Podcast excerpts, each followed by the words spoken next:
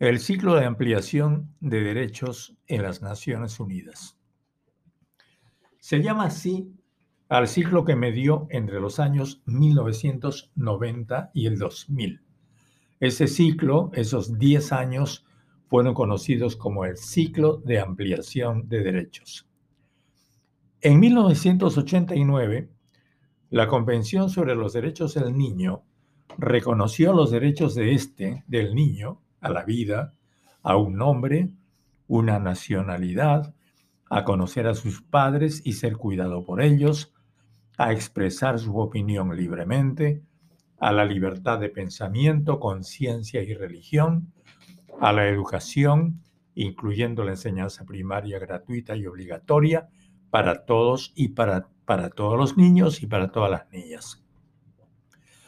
Desde 1990, la Cumbre Mundial a favor de la Infancia y diversas conferencias de las Naciones Unidas han ido afirmando que el niño y la niña son sujetos de derechos, ya no son objetos de los adultos, son seres humanos, son personas. Las conferencias con asistencia de embajadores y las cumbres con asistencia de jefes de Estado y de Gobierno en las Naciones Unidas. Hay que diferenciar Recordemos, conferencias solamente asisten los embajadores, cumbres asisten los jefes de Estado y de gobierno. Todas estas reuniones fueron ampliando los derechos en esa década. Derechos de las mujeres, Conferencia de Beijing, 1995.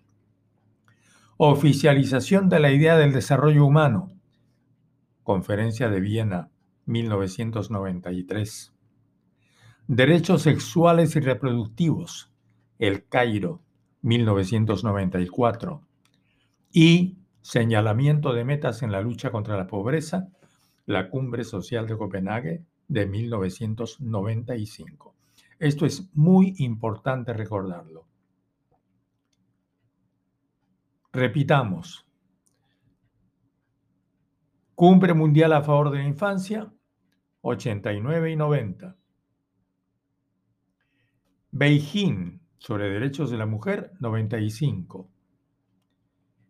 Viena sobre derechos humanos, 93. El Cairo, 1994, derechos sexuales reproductivos. Y lucha contra la pobreza, Cumbre Social de Copenhague del año 95.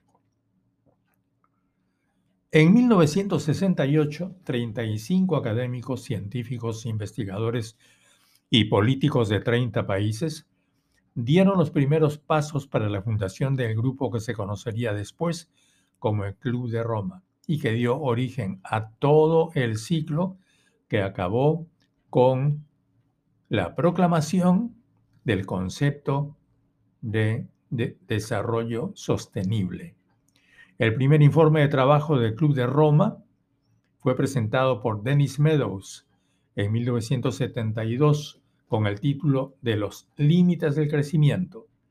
Veinte años después se actualizó y publicó una nueva versión del informe que se tituló Más allá de los límites del crecimiento. Una versión actualizada con el título los límites del crecimiento 30 años después fue publicada el 2004.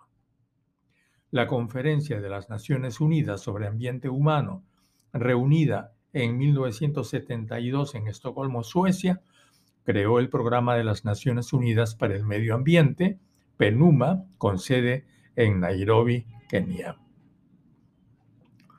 La Comisión dirigida, la comisión especial dirigida por la sueca Gro Harlem Brundtland, publicó después de cuatro años de trabajo el texto de Nuestro futuro común, proponiendo la siguiente definición de desarrollo sustentable o sostenible. El desarrollo sustentable es un proceso de cambio en el que la explotación de los recursos, la dirección de las inversiones, la orientación del cambio tecnológico e institucional están todos en armonía, aumentando el potencial actual y futuro para atender las necesidades y las aspiraciones humanas. Todo esto significa que el desarrollo del ser humano debe hacerse de manera compatible con los procesos ecológicos que sustentan el funcionamiento de la biosfera. Y después de eso, después de esa definición, vino todo un proceso.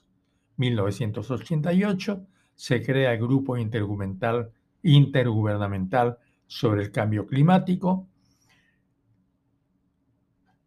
El 92, 1992, la Conferencia de Jefes de Estado, a la que se llamó también Cumbre de Río o Cumbre de la Tierra, fijó la agenda ambiental, el derecho de la población del planeta a gozar de un ambiente sano. El protocolo de Kioto fue firmado el 11 de diciembre del 97 por 84 países. A través de este protocolo, las partes se comprometieron a limitar o reducir sus emisiones de, efecto, de gases de efecto invernadero. Entre todos suman un total de recorte de las emisiones de gases de efecto invernadero de al menos el 5% con respecto a los niveles de 1990 en el periodo de compromiso 2008-2012. El protocolo no entró en vigor hasta el 16 de febrero de 2005.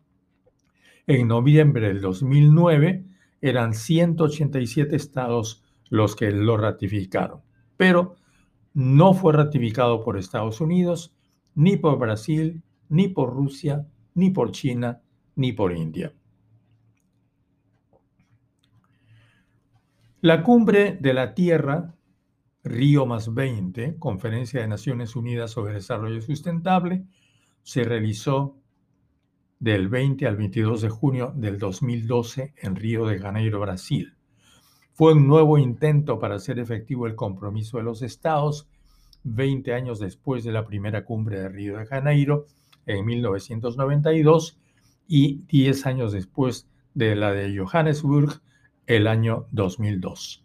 Allí se logró un acuerdo universal sobre los métodos para reducir el cambio climático denominado Acuerdo de París, que se convertiría en vinculante si por lo menos 55 países que representen al menos el 55% de las emisiones globales de gases de efecto invernadero se adhiere a ella a través de la firma seguida de su ratificación, aceptación, aprobación o adhesión. Se acordó que el aumento de las temperaturas se mantenga por debajo de los 2 grados centígrados y se comprometió a los firmantes a limitar el aumento de las temperaturas a 1,5 grados en comparación con la era preindustrial. Pero recién será aplicado después de 2020 o 2021. Y así estamos. Ahora, recordemos que el cambio climático es resultado de la acción de los seres humanos. El calentamiento global resulta del efecto invernadero, que también es consecuencia de la acción humana. Ambos fenómenos son distintos, pero están relacionados. El cambio climático no es natural. Durante los últimos 100 años, la Tierra se ha calentado en unos 0,74 grados. En los últimos 50 años, la temperatura aumentó casi el doble de rápido que el promedio durante todo el, último siglo. Actualmente, el mundo es 5 grados más cálido que durante la última era de hielo. En el Ártico, ya lo sabemos, la temperatura se ha incrementado el doble que la media global, lo que está provocando deshielo masivo y un aumento sostenido de los niveles de océano, con, de los océanos, con todo lo que eso significa. Dos temas, por supuesto, son esenciales hoy día. El reconocimiento de la naturaleza finita de los recursos físicos del planeta y una atención a la dimensión ética de las relaciones de la humanidad con el mundo no humano. No solo necesitamos pensar en la distribución de los bienes en la generación actual, sino en la justicia que debemos observar con las generaciones futuras. Aquí terminamos este podcast dedicado al ciclo de ampliación de derechos de las Naciones Unidas, al desarrollo sustentable y a las medidas que están tomando las Naciones Unidas para lograrlo en torno a evitar el calentamiento global que tanto nos ha afectado hasta toda esta última época. Muchas gracias.